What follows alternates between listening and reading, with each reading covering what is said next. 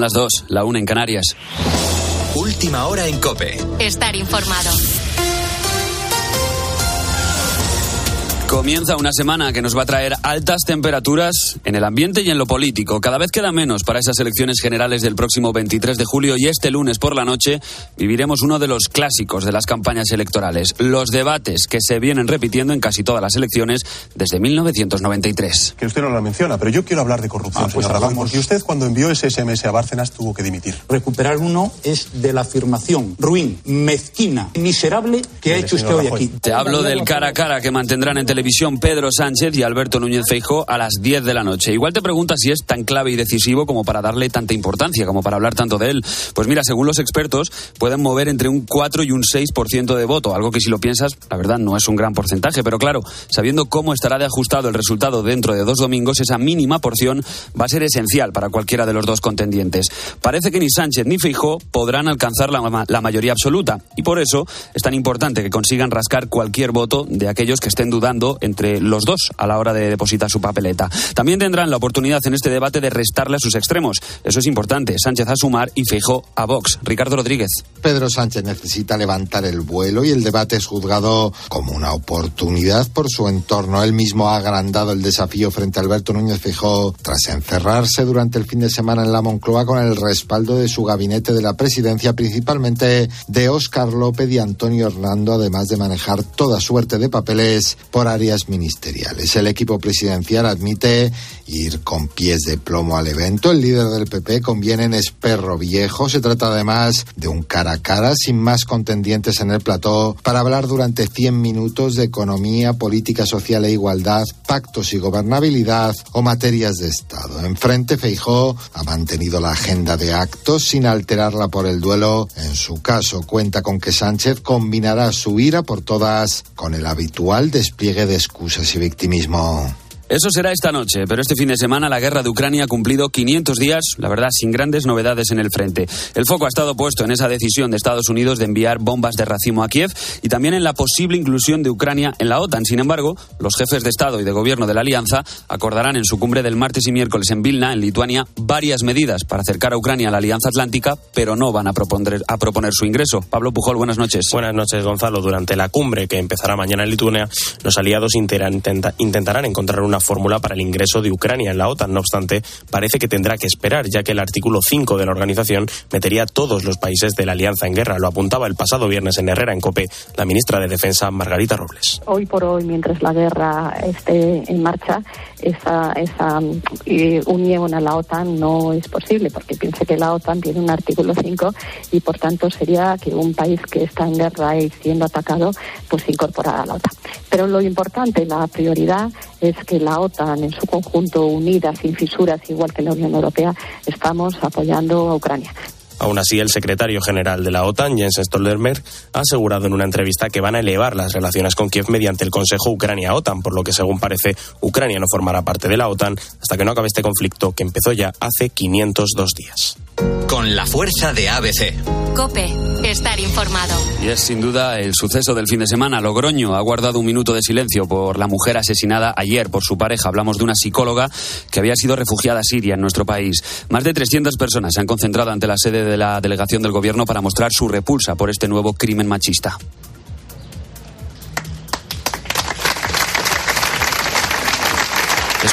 Los aplausos con los que se rompía ese minuto de silencio. Los detalles, eh, la verdad, ponen los pelos de punta. El hombre también trató de ahogar a sus tres hijos menores en el río Ebro. En lo que llevamos de año, 25 mujeres han muerto a manos de sus parejas o exparejas y además hay dos casos más en investigación. Tienes más información en cope.es y ahora sigues en la noche de Cope con Adolfo Arjona. Cope, estar informado.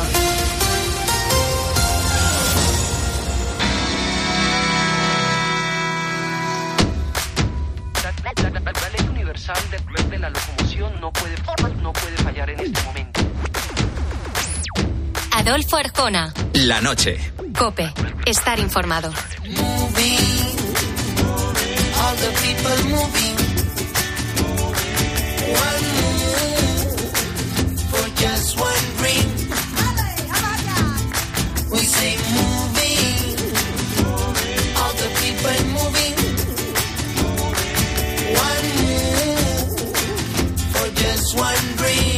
Bueno, vamos avanzando eh, poco a poco en este verano de 2023, oídas las noticias del boletín de las dos, una en Canarias. Digo, aquí en la noche de Arjona nos hemos propuesto compartir contigo. Nosotros no fallamos a nuestra cita semanal. Espero que tú tampoco, bien sea en directo a esta hora o a través del podcast o a través de, en fin, que vayas a la página web de COPE, www.cope.es, buscas ahí la noche de Arjona y ahí encontrarás el contenido de cada semana. El verano, una época del año en el que cambiamos nuestro ritmo de vida. Los días afortunadamente se hacen más largos, las cenas más relajadas, la dieta a veces un poco menos estricta. Eh, ¿Qué hábitos saludables debemos tener en cuenta en estos meses de verano? Hasta las 3 de la madrugada, una hora menos en Canarias. Hablaremos de alimentación, hablaremos de deporte, hablaremos de descanso y desmontaremos mitos relacionados con la salud en el verano.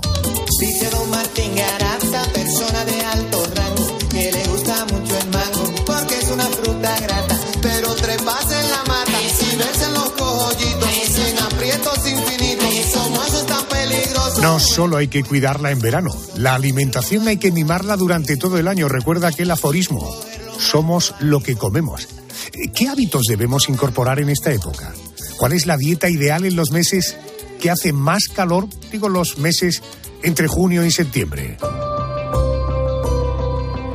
Nada mejor que contactar con un experto, con Pablo Ojeda. Es nutricionista, es autor de un libro ya eh, absolutamente muy vendido, está muy de moda, La compra inteligente.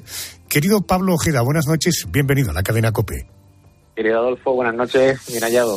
Oye, Pablo, eh, ahora entraremos en detalles, pero en general, lo- lo- ¿los hábitos alimenticios del verano son o deben ser distintos a los de otras épocas del año? Por ejemplo, ¿las, las comidas en verano deben ser más ligeras por algún motivo, al margen de que no nos apetezca una fabada durante el mes de julio? Eh, ¿Es además poco recomendable por algún motivo? Sí, sí, no, es lo- más recomendable, Adolfo, porque al final tu cuerpo tiene que hacer un, exceso de, de energía, ¿no? De, son, son comidas que son difíciles de digerir. Por lo tanto, si ya también estás haciendo un esfuerzo para combatir el sol, para mantener una buena temperatura corporal, por lo tanto, tenemos que ir a favor de corriente, ¿eh? A favor de corriente, por lo tanto, alimentos que son un poquito más fáciles de digerir, más fresquitos, mucha fruta, muchas verduras, pues van a ser más interesantes, claro. Vamos a ser menos genéricos. Eh, alimentos que debemos incluir sí o sí en nuestra dieta en los meses de verano. Bueno, pues ahora viene, la, para mi gusto, la mejor época de frutas. ¿eh? La sandía, el melón, la nectarina, que son maravillosas, esos frutos rojos, esa- esas cerezas, esas picotas, que son fantásticas. Vamos a aprovecharnos de los meses con R, de las sardinas fantásticas, de ese pescado azul. Y, por supuesto, vamos a meter una serie de, de verduras siempre de primer plato frescas, como esas ensaladas de brotes. Me gustan más los brotes porque son un poquito menos indigestas, por ejemplo, que la lechuga. Eh, mucha hoja verde, ricas en vitamina E, que son antiinflamatorias. Por lo tanto, aquí podemos tener un poquito de la composición diaria. Eh, Pablo, eh, eh, lo que debemos desterrar en verano es aquello que todos asociamos a que tengan un alto valor calórico.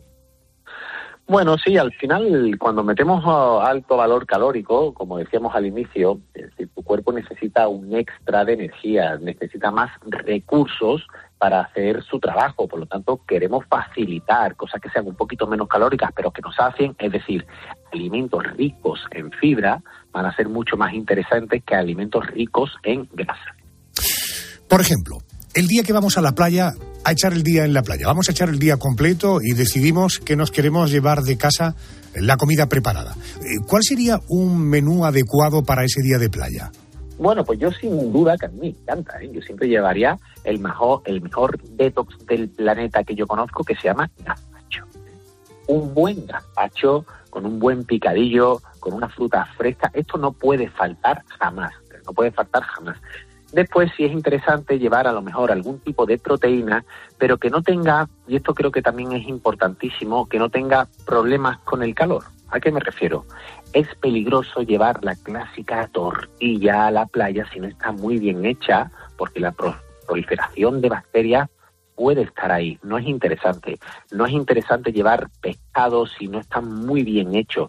Por lo tanto, tú te llevas tu filetito clásico de pollo hecho a la planchita con esa verdura eh, a lo mejor algunas ensaladas que estamos poco acostumbrados y creo que deberían de estar en nuestra dieta presente y ahora más, que son las ensaladas de legumbres, que coges un bote de garbanzo que ya lo tenemos cocido, le ponemos tres verduritas y lo tenemos hecho, por lo tanto creo que son cositas muy sencillas de incorporar en nuestro día a día y más en verano. Déjame que resuelve una duda que eh, muchos amigos y eh, oyentes de la radio alguna vez me han dicho, el gazpacho, delicioso, pero tengo la sensación eh, de que se me repite, de que me resulta un poco pesado. Quizá la presencia del ajo o y el pimiento eh, pueden ser los precursores de esa pesadez. El pepino. El pepino repite mucho el ajo. Tenemos que asegurarnos de quitarte la parte central, que es la, la- famosa vulva, que es lo que, lo, lo que pica un poquito. Y hoy ahí yo invito a los oyentes a que busquen en Google gazpacho de calabacín, ¿eh? que también se le puede dar, es entre un salmorejo y un gazpacho, es un poquito más denso, no se le mete pan, repite poco, y si queremos un pequeño truco, un pequeño truquito, se le puede añadir un poquito de comino. ¿eh? El comino va a hacer que las comidas sean más digestibles, no, no, no, no digeribles, no, no repiten tanto, por lo tanto. Y no va a condicionar, el, comino no va a condicionar el sabor. Un poquito, solamente un poquito. ¿eh? Si te gusta el gazpacho con sabor a comino, adelante, yo no lo recomiendo, pero un poquito, un poquito, fantástico. Un elemento que aparece en nuestra dieta en verano es el helado.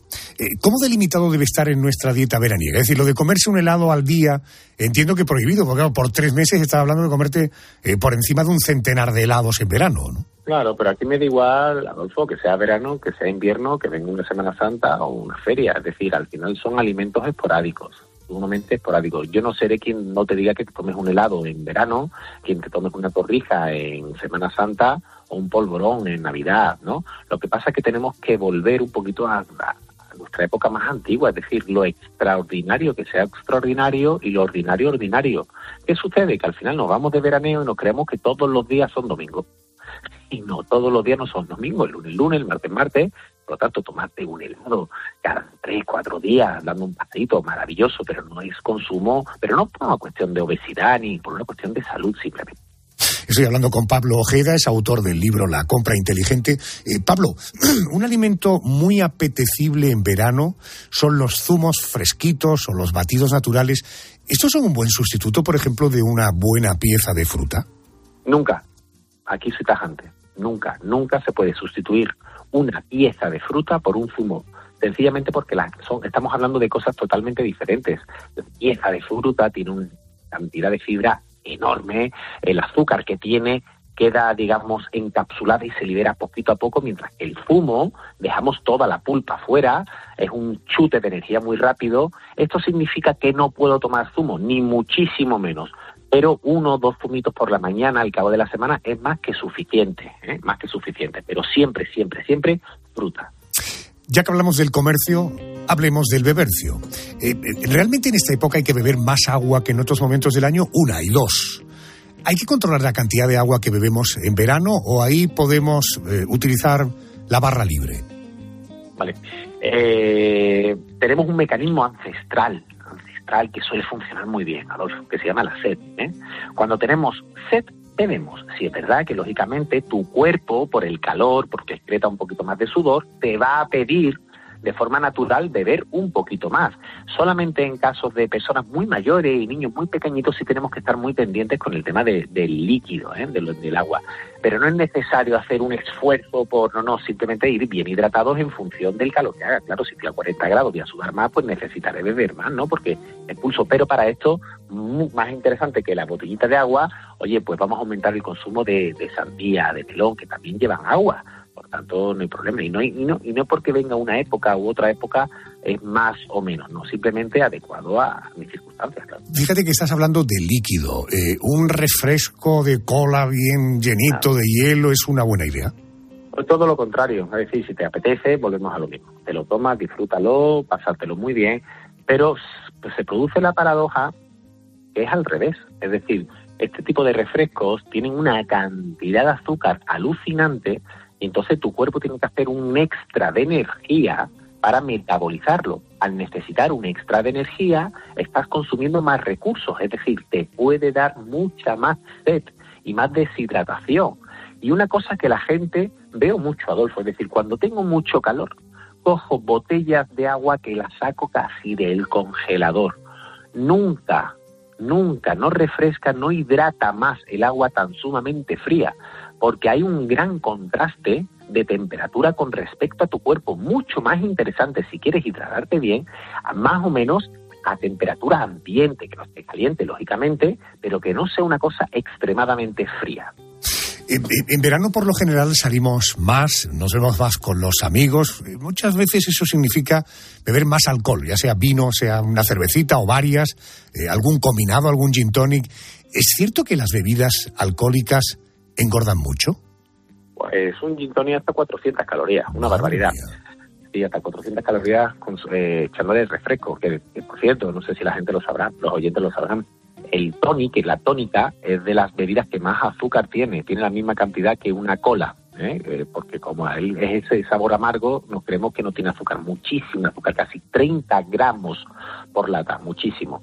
Claro, ¿y esto qué le pasa a este tipo de calorías? Porque son calorías vacías, que en tu cuerpo, digamos, que no, no las sabe interpretar, no sabe usarlas, por lo tanto se van a, a la, al culete, a, a la cadera, a la barriga y, y no es interesante. Pero volvemos a lo mismo, tomarte un gin tonic fresquito con unos amigos, con una buena conversación, no seré yo nunca quien te lo quite, pero simplemente que tomes conciencia de que en el alcohol menos es más. Él es Pablo Ojeda. Eh, eh, eh, su atractivo como nutricionista es que ha sido capaz de dar una perspectiva distinta a las recomendaciones que habitualmente oímos. Es, firma un libro, La compra inteligente, muy recomendable. Eh, señor Ojeda, Pablo, gracias por atenderme a estas horas de la noche. Un abrazo muy fuerte. Gracias. Gracias a ti, como siempre, Adolfo. Un abrazo.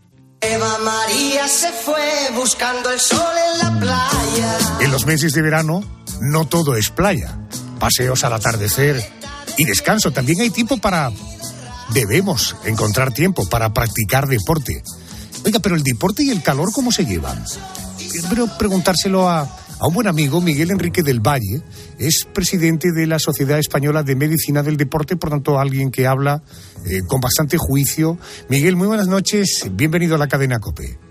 Muy buenas noches, Adolfo. Buenas noches. ¿Qué tipo de deportes? Porque desde luego, eh, sea verano, otoño, invierno, primavera, el deporte es siempre recomendable, esta afirmación la hago yo, pero eh, ¿qué tipo de deportes son aconsejables para el verano y qué ejercicios deberíamos dejar para cuando se vaya el calor? Bueno, eh, hombre, hay deportes que son más propios del verano eh, y otra cosa es los que sean aconsejables, ¿no? Lo mismo que hay deportes que son propios del invierno. Eh, bueno, en el verano mm, el gran problema de muchas, eh, de muchas ciudades, de muchos pueblos o de muchas zonas de España es el calor. Y entonces en función del calor pues hay que posiblemente restringir alguna modalidad deportiva y potenciar otras, pero ese sería el único límite porque el verano es eh, la época más propicia para practicar deportes, son los días más largos, la temperatura en general suele ser agradable, tenemos más tiempo libre si estamos de vacaciones. En fin, yo creo que, que los deportes más, más propios del verano son aquellos deportes que están relacionados con, con, el agua, deportes, actividades acuáticos.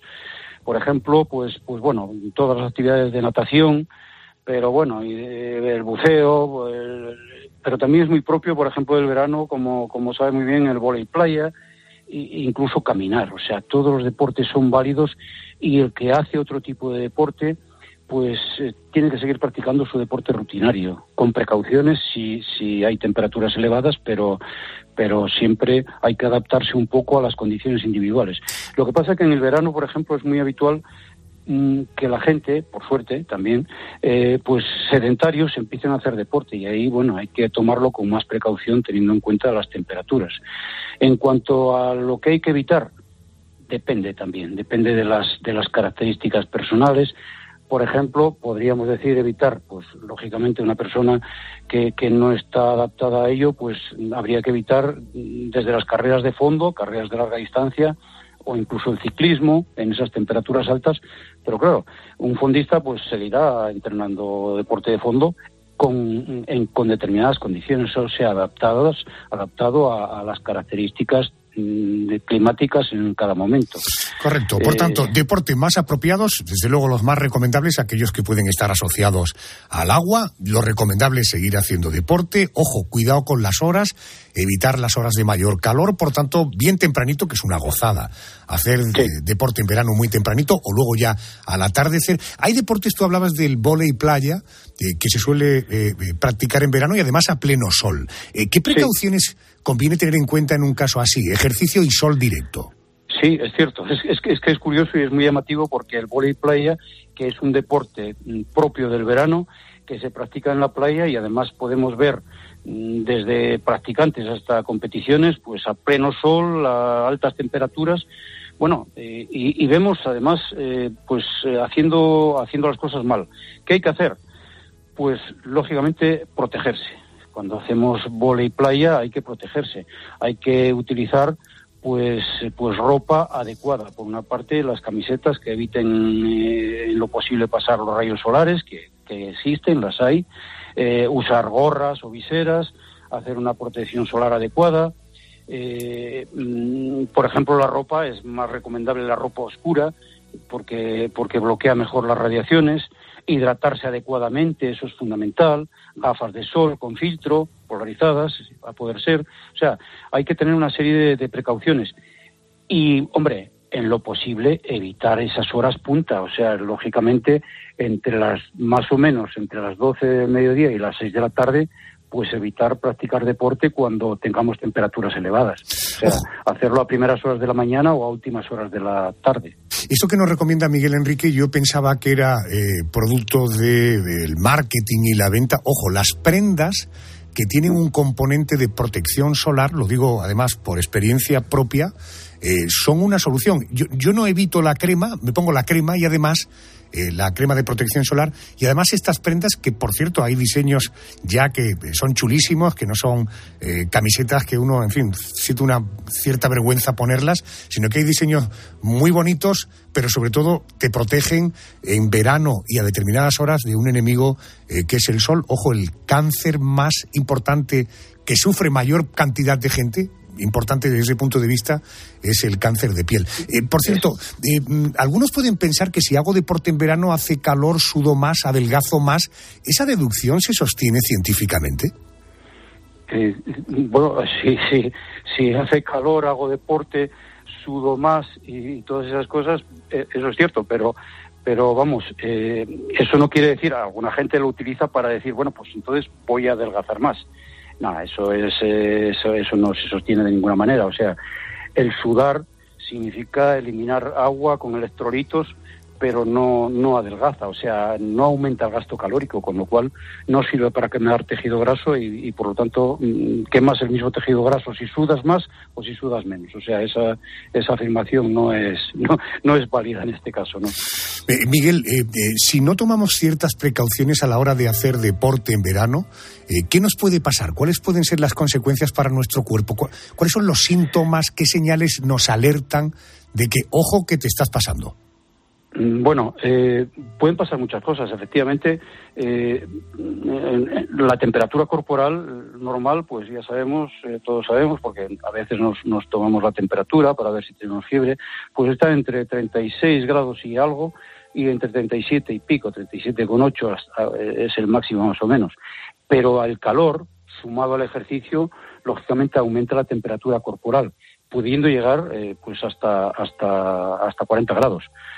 Nuestro organismo responde mm, evidentemente ante eso, tiene una respuesta clara y la respuesta más eficaz precisamente es la sudoración. O sea, cuando hacemos ejercicio con calor, sube la temperatura, sudamos. ¿Para qué?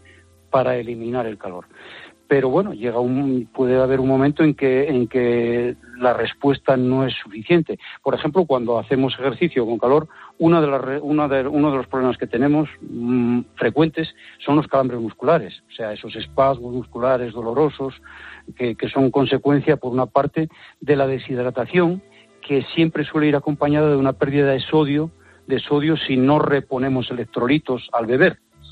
Eh, bueno, eso es una consecuencia pues pues pues ligera, o sea, hay que lo que hay que hacer en esos casos pues pues parar, lógicamente, si estamos haciendo deporte, pues hay que parar porque no podemos y, reponer los depósitos de sodio. Otro problema, otro problema que también eh, podríamos decir que es el siguiente en gravedad es lo que lo que llamamos agotamiento por calor el agotamiento por calor ya es un problema más grave porque es cuando el, nuestro sistema, nuestro aparato, nuestro sistema cardiovascular pues mm, está en los límites, no es capaz de eh, existe una termorregulación, pero pero pero bueno, no es capaz de, de, de, regularse completamente. ¿Eso es lo que llamamos el golpe de calor? No, el golpe de calor ya es. Sería el paso siguiente, ¿no? Es, lo más grave. Esto, esto es anterior al golpe de calor. Pero esto ya se acompaña de alguna clínica, que es un poco lo que me preguntabas, por ejemplo, cefaleas, aumento del ritmo cardíaco, incluso mareos, mm, desorientación, calambres también, dolor de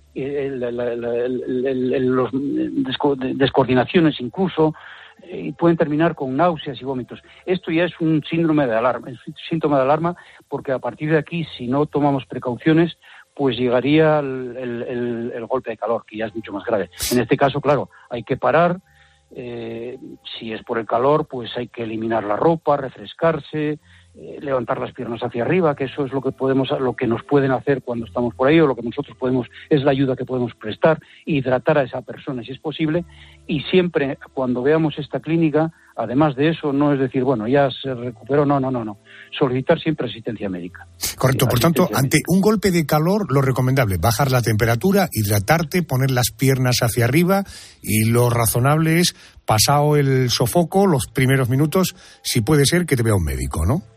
Eh, por supuesto, llamar eh, ante un golpe de calor, bueno, un golpe de calor ya puede llegar incluso a, pérdida de conocimiento y fallo multiorgánico, o sea, depende del momento en que nos encontremos. Por lo tanto, ante un golpe de calor, donde es esta clínica que he mencionado eh, potenciada, pues lógicamente la, hay que llamar al, llamar al 112 lo primero y, y, una vez que haces eso pues intentar eh, socorrer a, esa persona pues disminuyendo la temperatura por el medio que sea. Por ejemplo pues primero ponerlo en sitio en sitio fresco a la sombra que lógicamente estaba tal pies elevados quitarle la ropa y enfriarlo con los medios disponibles, porque claro, es lo que tenemos. Si, si tenemos aire acondicionado, pues con el aire. Si podemos eh, ponerle baños de agua fría, pues agua fría, lo que sea. Pero intentar enfriar e, esa, esa persona hasta que lleguen las asistencias médicas y traslado urgente al hospital porque es, es un problema grave, grave y muchas veces mortal. Ojo, todo esto que estamos contando es si las cosas no las haces adecuadamente. Es decir, la solución no es decir, bueno, ante estos riesgos no hago deporte. No, eh, eh, respuesta equivocada. Lo que hay que hacer es hacer deporte de manera inteligente. En verano, busca las horas de menos calor. Si hay una, exposición solar potente, primero, protégete con todo lo que puedas. Cremas con prendas que te protejan del sol y, en todo caso, evita las horas de mayor calor. Y la hidratación es fundamental, siempre hidratarse hidratarse en todo momento. O sea, no podemos salir a, por ejemplo, a hacer una caminata o a, hacer una ruta de montaña sin, sin, sin agua. Eso, eso es fundamental. Y, yo añadiría una cosa más, eh, Miguel, si ahora en verano que efectivamente muchos nos ponemos o se ponen a decir, venga, buen día, el día es más largo, voy a empezar a hacer deporte, la rentabilidad del deporte no se obtiene por hacer un día deporte. La rentabilidad del deporte es como un fondo que uno coloca en un banco, bueno, cuando daban intereses, eh, cuando ponías un plazo. Es cada día un poquito más, cada día un poquito más de tiempo, cada día un poquito más esfuerzo. Eso es poco a poco. Por tanto, todo aquel que decida empezar a hacer deporte en verano, por favor que lo haga con mucha precaución, poco a poco, y si quiere sacarle todo el regusto al maravilloso mundo del deporte y a las consecuencias que tiene hacer deporte, de menos a más. Ese sería un buen consejo, ¿verdad? Perfecto, Adolfo, como si lo hubiera dicho yo. Es exactamente eso. Exactamente. Miguel Enrique del Valle, presidente de la Sociedad Española de Medicina del Deporte. Ánimo, hay que hacer deporte, pero hacerlo con sentido común. Gracias por atenderme, te mando un abrazo y feliz verano. Un abrazo y muchísimas gracias. Un saludo.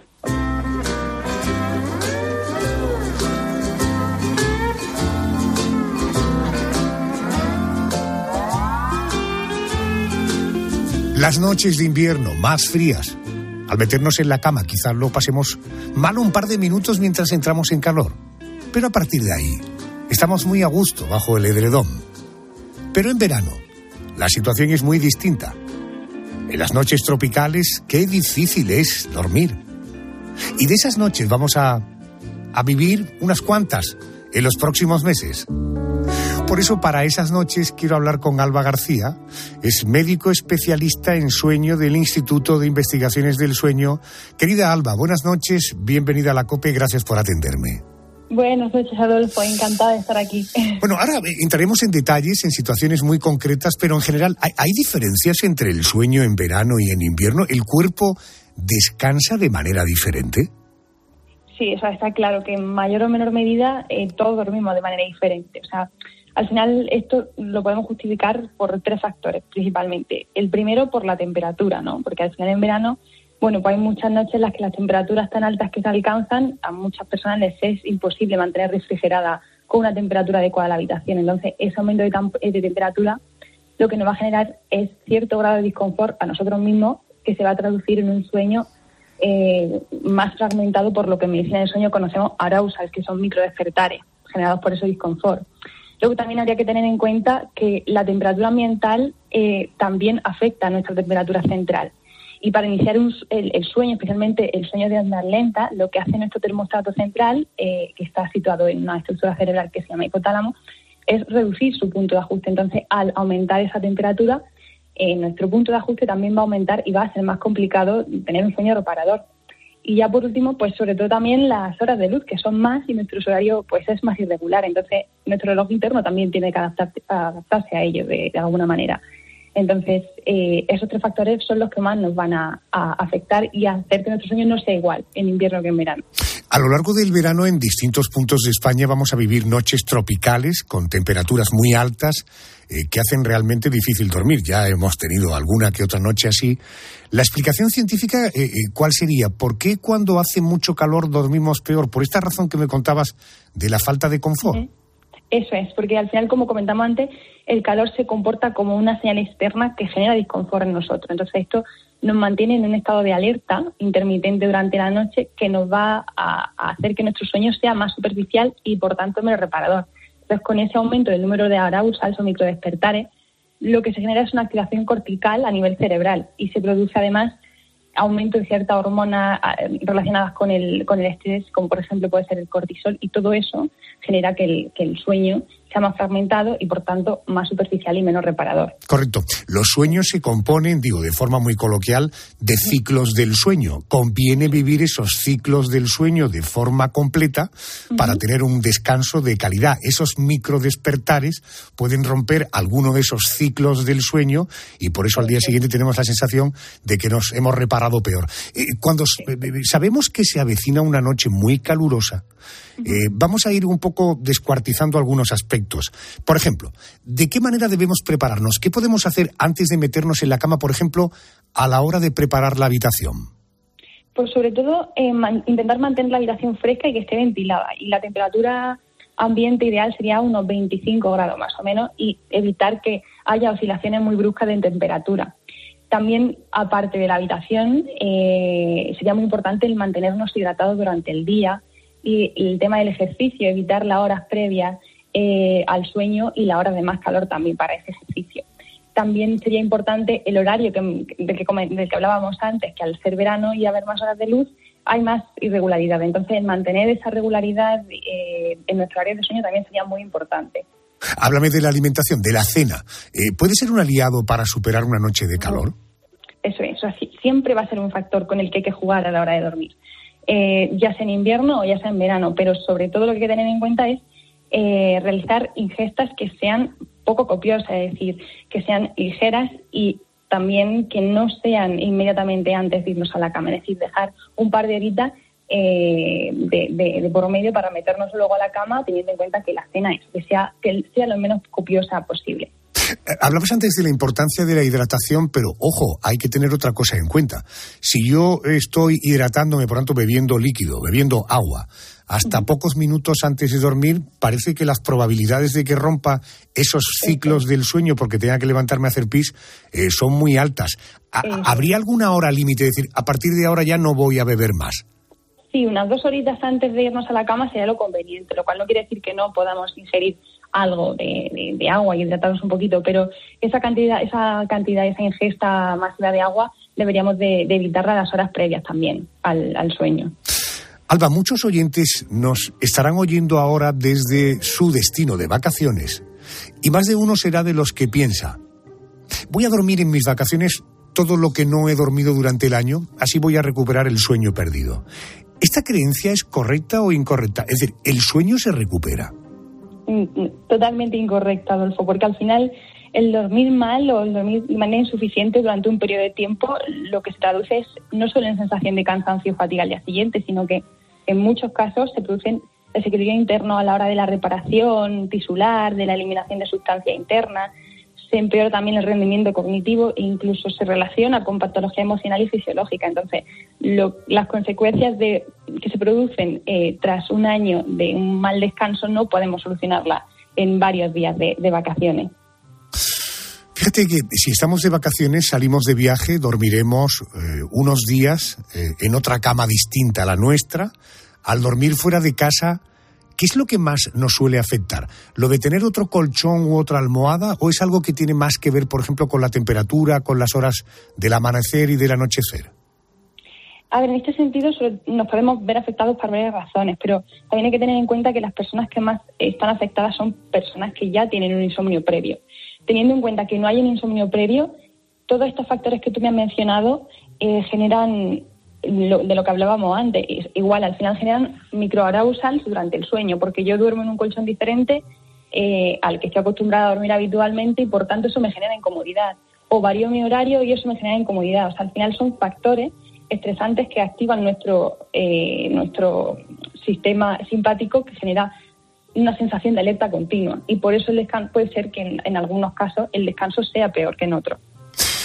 El fenómeno por excelencia relacionado con el sueño y los viajes es el temido jet lag. Sobre este asunto dos cuestiones.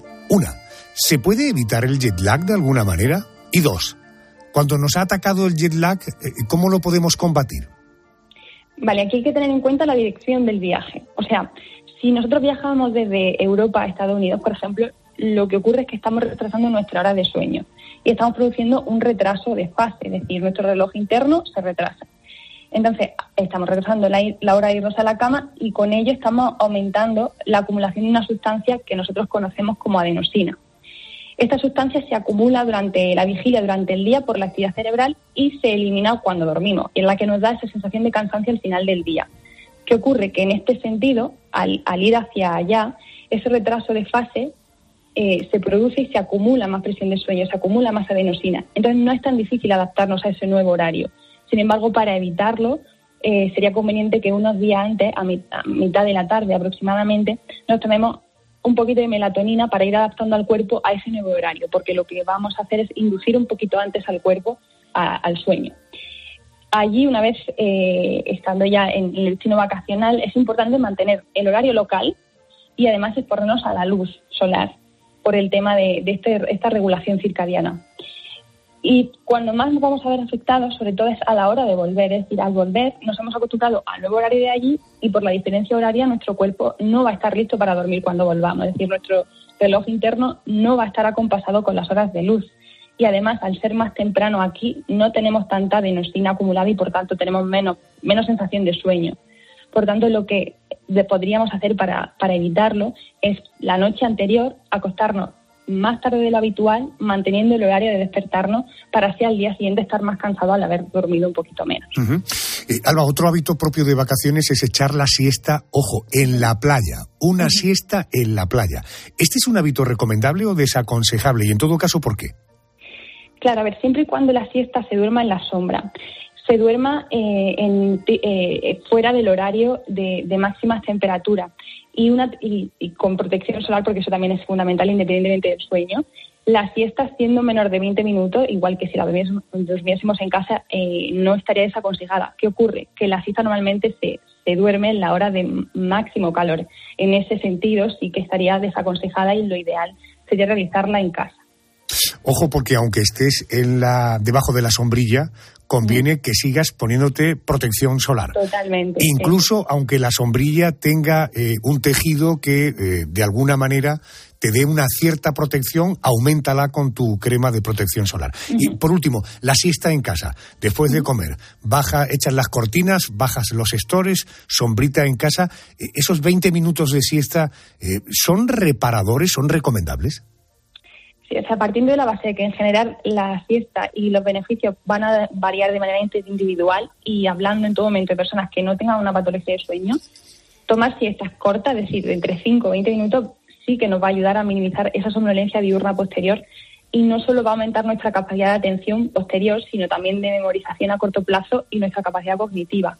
Entonces, al igual que por las noches, si las condiciones ambientales de la habitación, al ser verano, donde queremos dormir esa siesta, no son las adecuadas, no va a ser suficientemente reparadora. Sin embargo, si está todo tal cual me lo ha pintado Adolfo, la siesta es totalmente recomendable teniendo esas medidas en cuenta. Correcto. Eh, cuando eh, se produce eh, total oscuridad, el ser humano segrega una sustancia que creo se llama melatonina, ¿no? Eso es, sí. pregunta, un complemento, melatonina de estas que te venden en herboristería, tanto natural, no estamos hablando de ningún producto químico.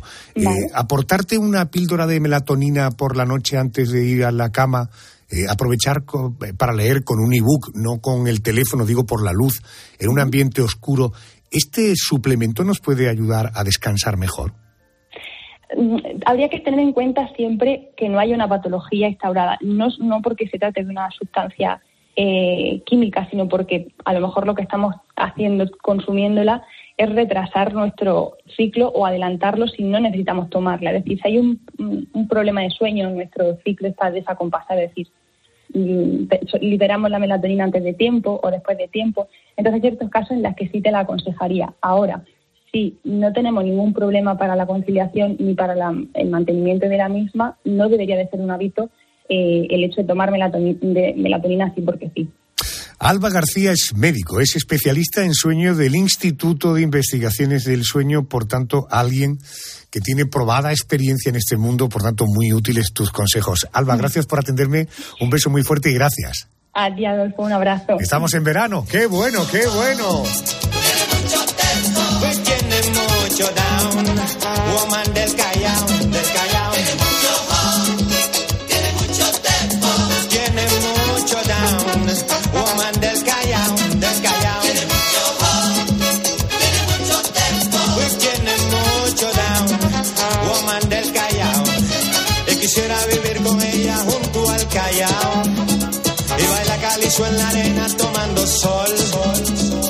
Sueña sin tiempo ni pena dancing in this paradise.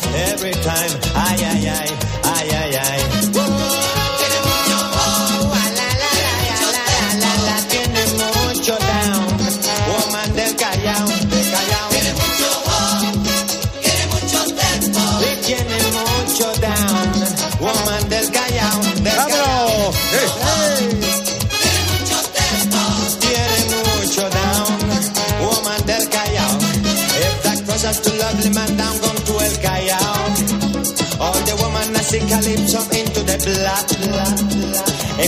We like to live in dancing in this paradise. Every time, ay, ay, ay, ay, ay, ay.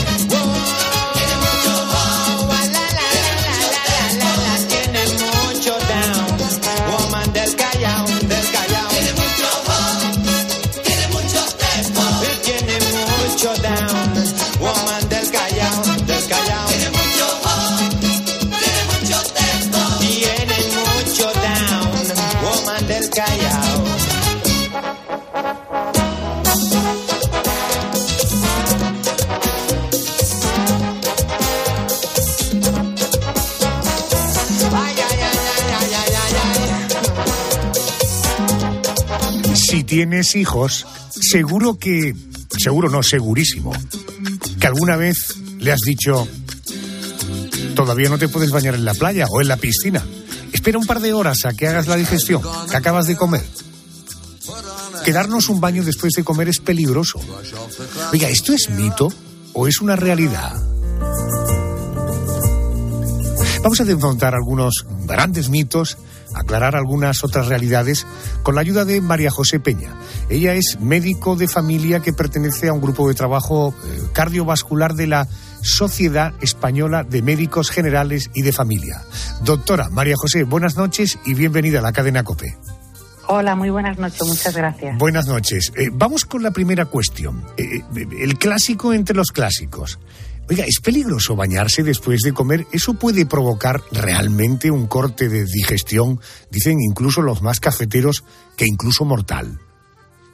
Pues mira, el corte de digestión como enfermedad o como entidad clínica no, no, no está descrito en ningún sitio, es decir, no hay ningún libro en el que se explique que una persona pueda tener un corte de digestión si es que relacionamos que una persona se pueda meter en el agua y se pueda encontrar mal por el hecho de que haya acabado de comer. Es decir, lo que sí que existe es el síndrome que se denomina síndrome de hidrocución, que es cuando uno entra en contacto con el agua que está a una temperatura bastante inferior a la de nuestra temperatura corporal, que son 37 grados, y ahí el cuerpo tiene que llevar a cabo unos mecanismos para adaptarse. Eso sí que es verdad que hay personas que lo pueden sufrir y puede tener un desenlace fatal. Pero el consejo exclusivo de no meterse en el agua hasta que hayan pasado dos horas después, o sea, dos horas después de comer, que nuestras abuelas, tías y madres nos daban en la playa, eso no tiene ningún tipo de evidencia. Correcto. Eh, tengo un montón de... Te, estoy dispuesto a hacerte un tercer grado, por tanto, eh, sé tú la que decidas qué tiempo dedicas a cada respuesta porque tengo un montón de preguntas. Pues dale. Eh, si voy a la playa, está nublado, ¿para qué me voy a echar crema si no me voy a quemar? ¿Esto es Pues mito no. o realidad? Eso es, una, es un mito en el sentido de que quien lo haga se expone a una quemadura. Durante el verano y siempre que haya sol, o sea, durante el verano siempre que haya sol, significa que hay rayos ultravioletas que van a llegar a nuestra piel. Atravesando las nubes, las nubes sí que hacen como si fuera como una especie de filtro, pero aún así llegan. Solo un 2,5% de los españoles, es decir, dos de cada diez, se ponen bien la fotoprotección solar. La fotoprotección solar hay que ponérsela media hora antes de salir, no solo de exponerse al sol, que es cuando la gente se lo pone, cuando me voy a la playa, al camping, a la montaña, no, me la tengo que poner siempre. Solo un 10% de los españoles se la pone durante todo el año, que sería lo ideal. O sea que el hecho de exponernos a la luz solar, no solo al sol, sino a la luz solar, y no ir protegidos, nos exponemos a una quemadura. Es decir, las nubes no nos protegen y la arena también refleja el sol y la nieve aún refleja muchísimo más el sol. Correcto. Eso que lo cuenten. Hablando de crema solar, cuando este año hayamos echado mano de la bolsa de la playa, habremos encontrado en ella probablemente el protector del año pasado. Eh, ¿Podemos usarlo con total tranquilidad o mejor comprar uno nuevo porque se habrá perdido sus propiedades? A ver, esto es como la medicación caducada. La medicación caducada eh, lo que pierde son las propiedades. Dicen los fabricantes de, de fotoprotectores que se pueden utilizar hasta, hasta tres años. Yo lo utilizaría de un año para otro tranquilamente. Si tiene más de dos, tres años, lo plantearía, pero de un año para otro, abierto, no hay ningún problema. Otra afirmación, si me pongo protección no me voy a poner moreno. ¿Eso es verdad? Es decir, ¿con protección de factor alto también voy a broncearme? Sí, te vas a broncear, pero depende mucho de tu fototipo de piel. ¿Qué es el fototipo de piel? La humanidad se divide en seis fototipos, desde el uno, que son los nórdicos, que tienen la piel clara, el pelo claro y los ojos claros, que nunca se van a broncear, perdón, exacto, que nunca se van a broncear, no se ponen nu- nunca morenos porque siempre se queman. Hasta el sexto, que serían las personas, las personas de raza negra, pues ahí en España más o menos tenemos un fototipo 2-3, la mayoría eh, podemos tener el pelo oscuro, la tez un poquito más, más oscura. Nos quemamos, nos bronceamos en función de nuestro fototipo porque es Hmm. cómo responde nuestra piel al sol. Correcto. Las personas con lunares en distintas partes del cuerpo no deben tomar el sol. ¿Esto es así? A ver, todos nos tenemos que proteger contra el sol. Ya hicimos un agujero de, de la capa de ozono hace mucho tiempo y el sol incide mm, de forma vertical a- hacia nosotros. En las horas de sol, eh, desde las 12 hasta las 4, deberíamos todos intentarlas evitar. Sé que no lo hacemos, pero sería lo ideal. Y las personas con lunares que ya han tenido antecedentes de alguna lesión que no sea buena, ya saben que no, que se deben, eh, que deben casi huir del sol. Eso es verdad. Pero las personas con lunares eh, normales, pues como todos, nos tenemos que poner el factor de protección alto en nuestro país y, y exponernos con protección siempre. Otra situación muy propia del verano, en este caso, eh, vamos a poner a las mujeres como ejemplo. Es una pregunta que me pasan las compañeras del programa. Echas el día en la playa, no llevas bañador de repuesto, te dejas todo el día el bañador mojado, por tanto húmedo. La consecuencia, infección de orina. ¿Esto ocurre de verdad? ¿Las mujeres pueden encontrar infección de orina por quedarse todo el día con el bañador o con el bikini mojado?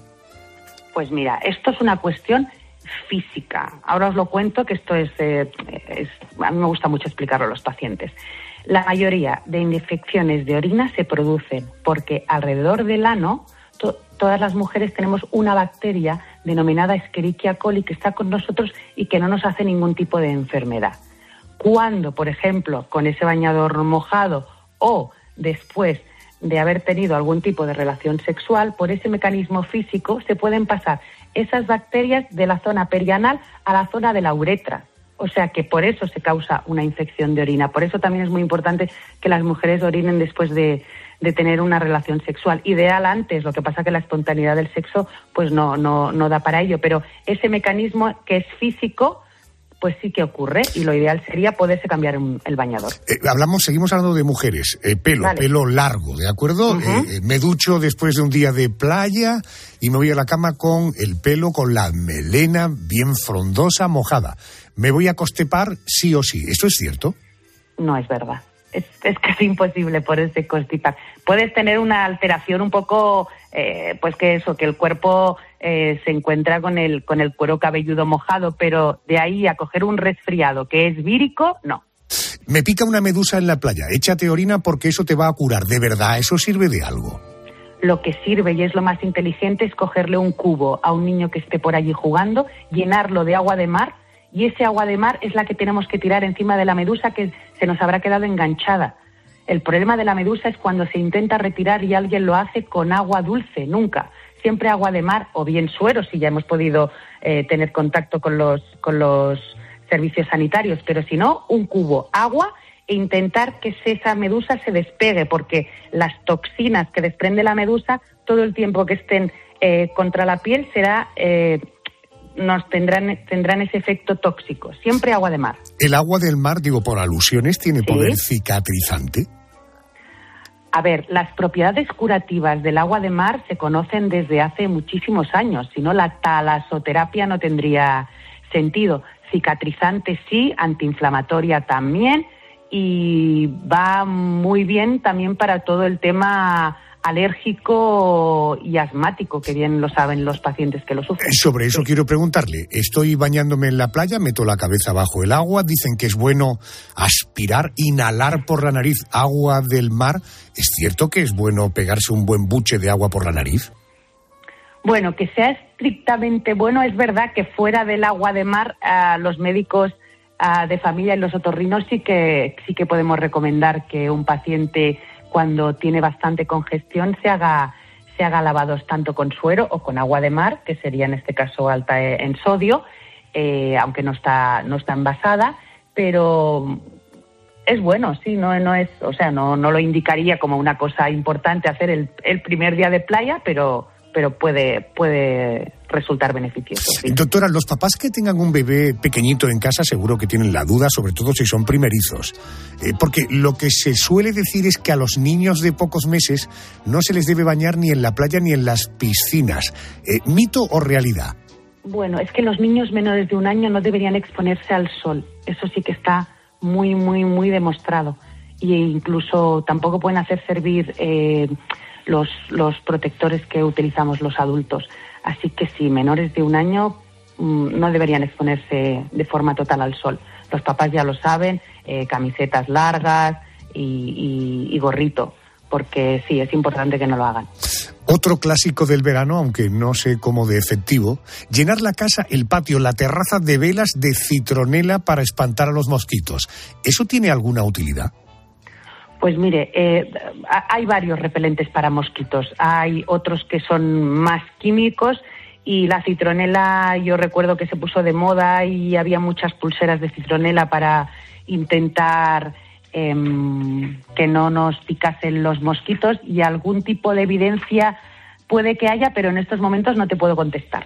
Bueno, no te lo puedo decir. En todo caso, eh, a, a la- a la- a los jazmines, a las damas de noche, una planta natural, una maceta, con Sí. citronela, pasarle la mano por encima es una manera maravillosa de perfumar una habitación, incluso eh, cualquier estancia en el exterior. Desde luego, yo por mi experiencia, si eh, bato a la citronela, los mosquitos no suelen acudir, sino en todo caso huir. Y termino con la última. En días de mucho calor, cuando tenemos mucha sed, oiga, da igual beber agua que cerveza, que un refresco, todas las bebidas quitan la sed.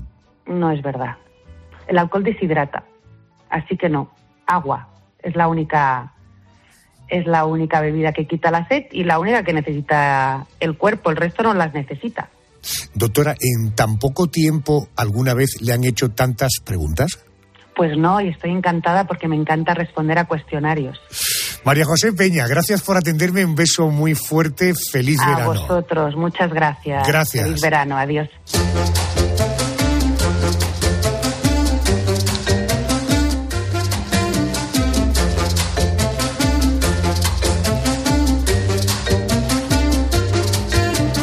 Hemos contado qué alimentos no deben faltar en nuestra dieta en los meses de verano y cuáles deberíamos desechar.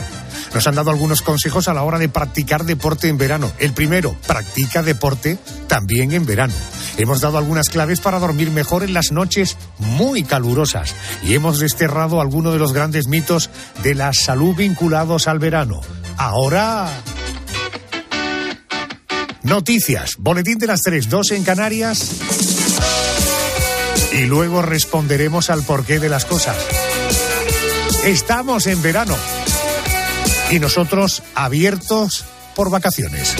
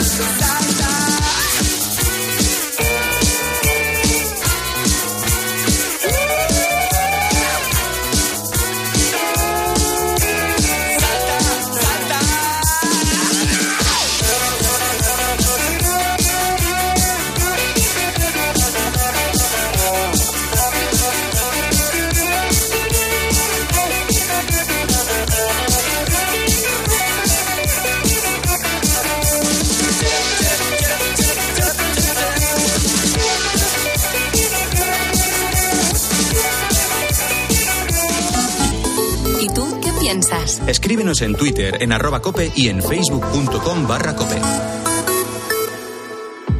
Este verano, el Tour en Cope.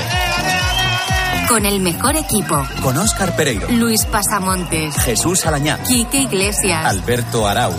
Con Eri Frade. 76-200 para meta. El análisis de la salida en Herrera en Cope. La última hora en Mediodía Cope y los informativos. Los protagonistas en la linterna y en el partidazo de Cope. Toda la etapa desde las 4 de la tarde en Cope Más, cope.es y en tu móvil. Y una cobertura especial desde las 3 de la tarde los fines de semana. Cada día el Tour de Francia rueda en Cope. Será hoy el día. Con Eri Frade.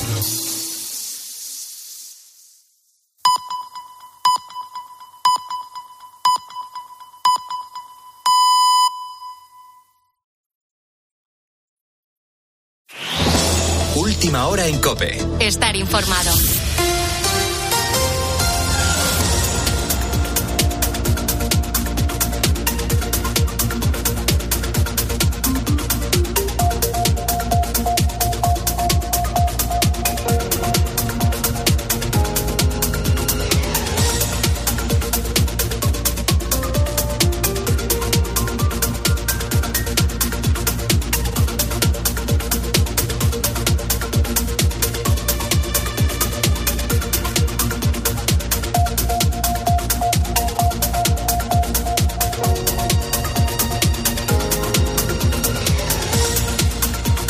Las tres, las dos en Canarias. Es momento de actualizar la información y te cuento que a pocas horas de que se celebre el único debate entre Feijóo y Sánchez de la campaña electoral, ambos candidatos han vivido un fin de semana bastante diferente entre sí. Sánchez